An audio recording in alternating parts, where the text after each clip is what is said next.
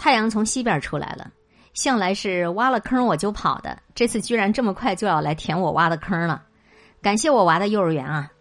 上次我不是有感而发写了一篇文章吗？说如果天生你是卑微的海陆，你就活不成自带光环的张雨绮，该怎么办？然后我写的那篇文章就引起了很多瓜友的共鸣。如我所料，我们大部分普通人都不会无缘无故的就拥有强大的内心，就拥有无敌的自信。大部分人都在自己心底的某一个角落，有一些让自己感到很软弱、很没有力量的地方。生而平庸。你还能不能够在心里活成大女主？与你分享播读到的是微信公众号“潜伏的木马君”原创作者木马君的生活观点。上篇文章我最后写到的一句话是：拥有强大内心的终极奥妙就是接纳自己。很多瓜友都特别想知道，那要接纳自己到底要怎么做呀？今天木马君就来继续跟大家聊一聊。接纳自己，拥有强大内心这个话题，这个话题呢，其实不太好写。我酝酿了好半天，我一时都不知道该从何说起了。其实，一个人接纳他自己，这是心理学非常普及的一个概念。你可能也常常会在一些心灵鸡汤文章里看到这个说法。我并不想告诉你啊啊，我在纸上把自己的优点都罗列出来，相信自己是最棒的。这一类的催眠型鸡汤没有太大的用处。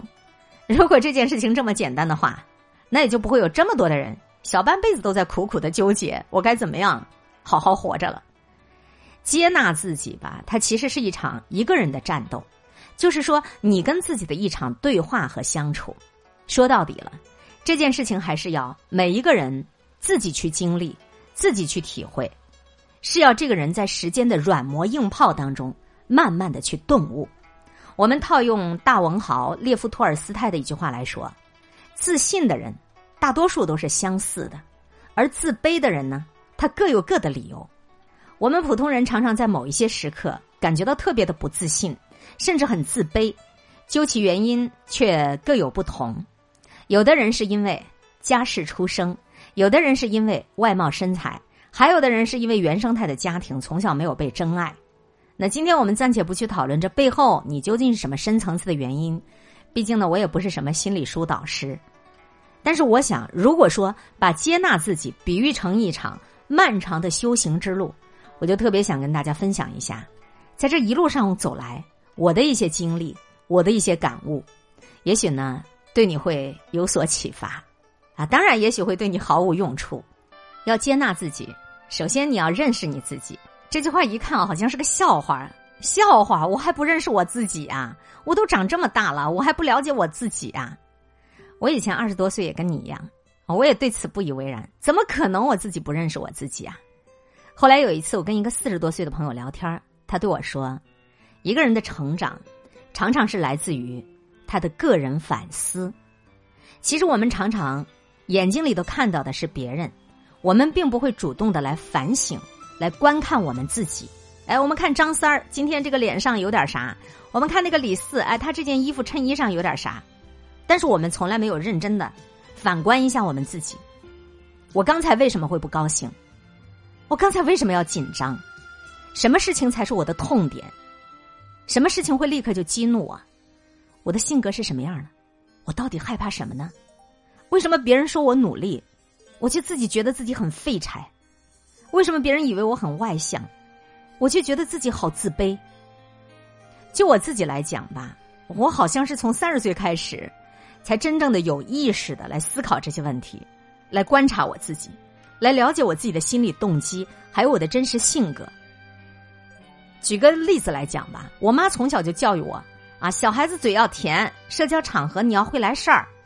可惜我一直都达不到我妈的这个愿望，我总觉得自己嘴也笨，人也蠢。可是，如果你要是把这个当成一个目标去追求的话，你就会一直都有挫挫败感。后来呢，我成年了，我就发现我的性格那就是不爱多说话，因为我心里都讨厌那种无效的社交。不认识的人，你跟他那么亲热的打招呼干什么呢？有些话说出来也毫无意义，我就是不想说。有些人注定这辈子都跟我没有交集，我也懒得去花力气去结识。这个世界上当然有话痨啊，碰到谁他都愿意说话。那也有人话很少啊，这是很自然的现象。认识了自己就是这样的性格以后，我比以前更加坦然了。我不会再因为自己社交场合不会来事儿而责备我自己。现在我妈妈，我她终于放弃了培养我的交际能力了。前一阵子呢，在那个《乘风破浪的姐姐》里面，每个姐姐都在表演，最后表达了一种爱。这里面呢，有对父母的、对家人的、对孩子的爱，每一种表达都非常的动人。但是这里面最打动我的是这样的一个姐姐留下的话，说。看遍天地，不如看看自己的心。爱人之前，先爱自己。哎呀，当时我看到这句话，我心里咯噔一下，然后就被戳中了，你知道吗？这段话啊，实在是太符合，太符合我此刻的心境了，所以转送给你啊。你看遍天和地，不如看见你自己的心。在爱人之前，你要先爱你自己。在时间的文火里。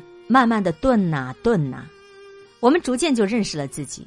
每个人都发现了自己有一些可爱之处，也有一些软肋。接下来就要接纳这个，有几分可爱，又有几分讨厌。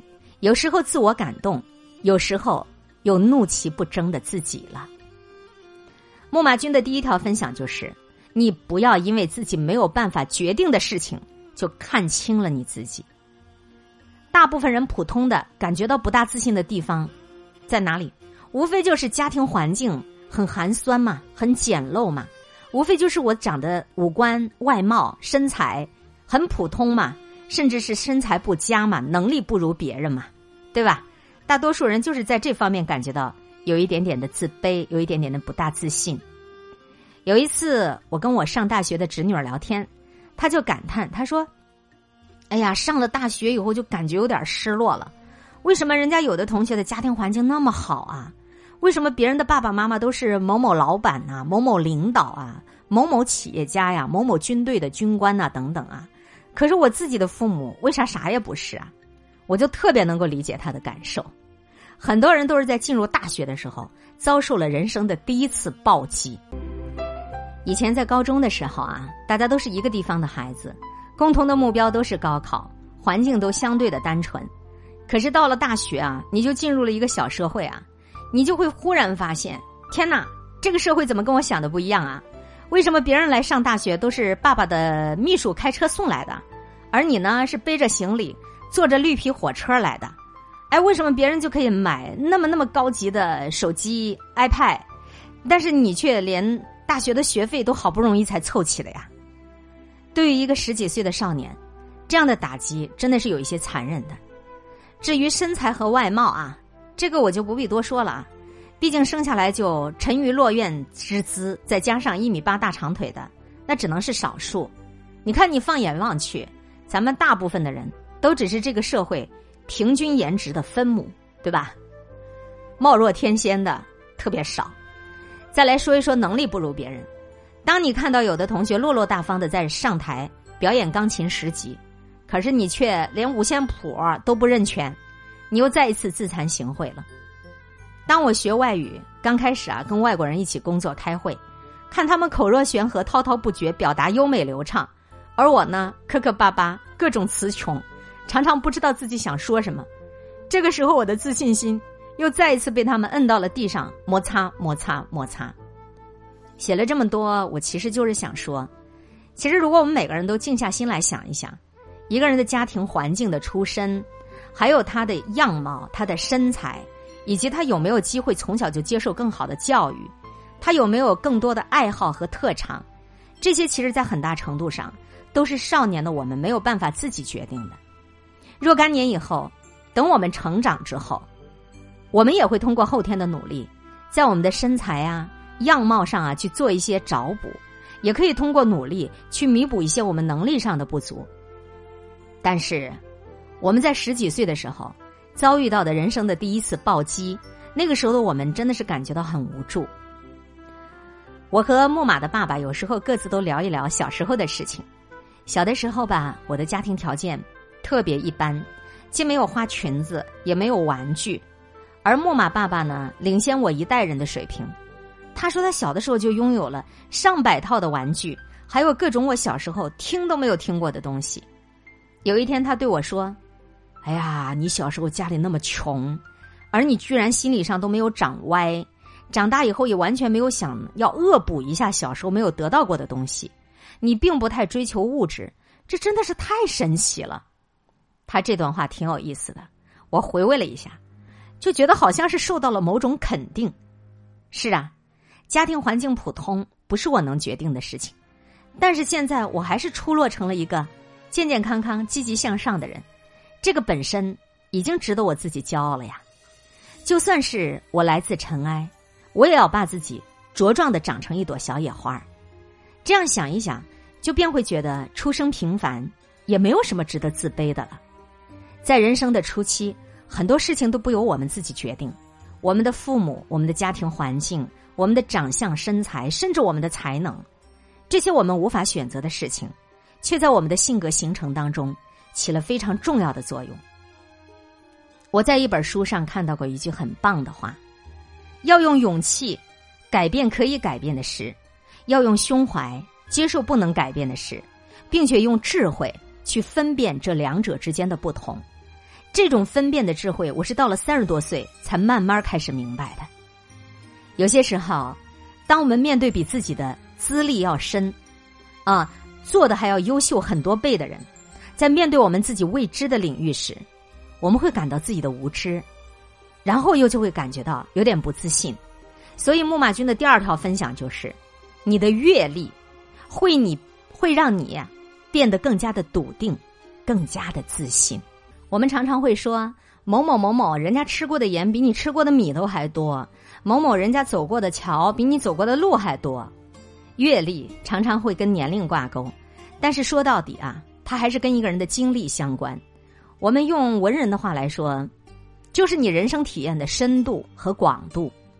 如果你看过了外面花花世界的，相处过世界各色人等，这个时候在面对一个相对简单的环境，你是不是会淡定不少啊？我的人生态度算是体验派的，我不喜欢一眼就能够看到老的生活，我喜欢尝试新的环境、新的事物。比如，好好的当一个工程师的白领不好吗？哎，我偏偏要一边当工程师，一边要跨界来体验一下做一个公众号博主的感觉。明明呢，我很不喜欢出镜，但是上一次上海电视台邀请我做海外疫情的网络直播，我竟然就爽快的答应了。这件事情本身没有给我带来任何的名和利，我只是单纯的想知道，哎，做一下网络直播是一个什么体验啊？拓展人生体验，除了可以让你的生命变得更加丰富，还有一个功效。就是会让你自己变得更加的淡定。我打一个很简单粗暴的比方来说吧，下一次我面对着级别更高的领导，我就不会太紧张，我心里可能就会想：哎，你是个公司的 CEO 又怎么样？我还是一个有几十万粉丝的博主呢，也不见得你就比我高明到哪里去。面对着语言表达比我流利的德国同事，我也不用感到心虚啊，我可以想，你的德语说得好，你就了不起了啊。我还会说中文，我还会说西班牙语呢。有本事你也来说一段啊！当你发现你有别人没有的阅历，你有别人没有的体验的时候，当你发现你的眼界更加宽阔的时候，你就不那么容易妄自菲薄了。就算是当下的某一方面你是技不如人，那也没有关系啊，因为你知道这不是人生的全部。当然，我自己的例子只是举个例子，我的意思不是说美国人每个人都得要出国。啊，或者说每个人都要去兼职做公众号的博主啊，那我只是表达这样一种可能性。拓展人生阅历的方式有很多种，行万里路，读万卷书，亦或是你体验不同的生活方式。如果条件受限制，你不能出门去看世界，你也不能够改变自己的生活方式，那你就认真读书，这也是一个不错的选择。你看你身边所有感觉自己不自信的人，他都有一个通病。就是他特别在意结果，也特别在意别人的评价、别人的眼光。我们的成长经历，还有我们的教育环境，使我们有很强的竞争意识。这个过程不重要，最后的输啊赢啊最重要。我们被教育着，第二名他不配拥有姓名。你面对的是千军万马过独木桥。在很多时候，竞争意识它是个好东西，它能够给你动力，能够鞭策你上进。但是也有很多时候。它让我们感觉到了挫败，并且在打击当中逐渐变得没有信心了。如果说有一百个人考试，就一定会有一个第一名，对吧？也一定会有一个人是第一百名。我们从来都没有学过如何来跟第一百名的自己相处。啊，我不是教大家不思进取，甘于去做最后一名啊，而是人生的考场有很多面，你不可能你在每一个赛道你都当第一名。当你在某一个场合，你不得不成为那个落后的差生，这个时候你要学着去坦然接受。我在海外生活的时候，才发现除了第一名值得称赞，还有一种品质也值得别人对你鼓掌，那就是做一个优秀的失败者。如果说你尽力了，但你还是输了。那你也要大气淡定的去面对，不要因此就情绪崩溃、怨天尤人，又或者自惭形秽、全面全盘否定自我。对不起啊，我忍不住要提一提那个乘风破浪的姐姐张雨绮，她可能在很多方面都很优秀，可是她唱功很一般呢，她的舞蹈也没有什么天赋。优秀骄傲如她，不也得接受自己在某些方面她就是不如别人吗？我们再来说一说别人的眼光，这真的是一个很难摆脱的问题。我们每个人或多或少啊，都活在别人的眼光里，只是有时候我们把它看得太重了。后来我才逐渐的明白了，别人并没有我们想象的那么在乎我们的表现。我打个比方跟你说，你可能曾经当众出过洋相，并且你一直在心里引以为耻，丢死人了，这个疙瘩记在心里好多年。可是如果你去问一问那个时候在场的人，可能别人早就忘了这茬事儿了，只有你自己还在耿耿于怀。很多瓜友都知道我，我在欧洲生活的时候，我学习了西班牙语，学习了德语，这两门语言的学习过程特别的惨烈，就像是把一个不会水的人一脚把他踢进游泳池里去学游泳，一边学一边用。如果你问我啊，在学习这两门语言当中，什么地方最难？不是单词，不是语法，也不是口语，而是被打击的碎了一地的自信心。我用德语跟德国人一起讨论工作。实际上就是用我自己的短板啊，再去拼别人的长处。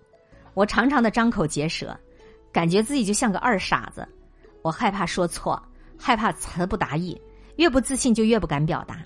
后来我一边自己给自己做心理建设，一边找到了一个小窍门。我在电脑下面贴了一个小纸条，上面写着：“Forget about yourself，忘记你自己。”很显然，我之所以紧张，是因为我害怕说错。我害怕说错，是因为我害怕别人笑话我，被别人笑话了，我会觉得很难堪。可是后来我慢慢慢慢就明白了，当我在会议当中发言的时候，别人关注的才不是你这个人，而是单纯的想知道你说的内容、你说的观点。你总以为别人在盯着你看，你会嘲笑你出丑，会在心里评头论足。其实有时候是你们自己自作多情罢了。如果把我的表现怎么样这个思想包袱去掉，不管是里子还是面子，全都放下。你只专注于在这个内容本身上，你的心里就会轻松不少。我们要完全不在意别人的眼光到底有多难？我特别想跟大家分享的就是，其实别人没有那么在乎，没有那么在乎你的表现，往往是你的内心戏太多了，你给自己加了太重的思想包袱。零零碎碎的写了很多呀，也不成体系。但真的，我在说真心话，掏的都是我自己这些年最真实的感悟。总结一下，归纳一下啊，首先。不要因为自己不能改变的事情而看清了自己，改变能改变的，接受不能改变的，并且智慧的分辨两者。第二，拓展你的个人阅历，会让你更加的坚定，更加的自信。阅历不一定来自你的年龄，它同样来自于你走过的路、经历的挫折、遭遇的失败、读过的书。最后，你不要只追求结果，也不要太在意别人的眼光，别人没有你想象的那么在乎你的表现。今天会遇见什么人，会发生什么事，都有各种意想不到的可能性。分享传播有力量的文字，亲近感受真善美的观点和态度。空中和你相互勉励，保持微笑、淡定、从容的好心态。祝福有缘分在这里遇见的你，身体好，心情好。我是海林，欢迎来听，一切刚刚好。本节目由喜马拉雅独家播出。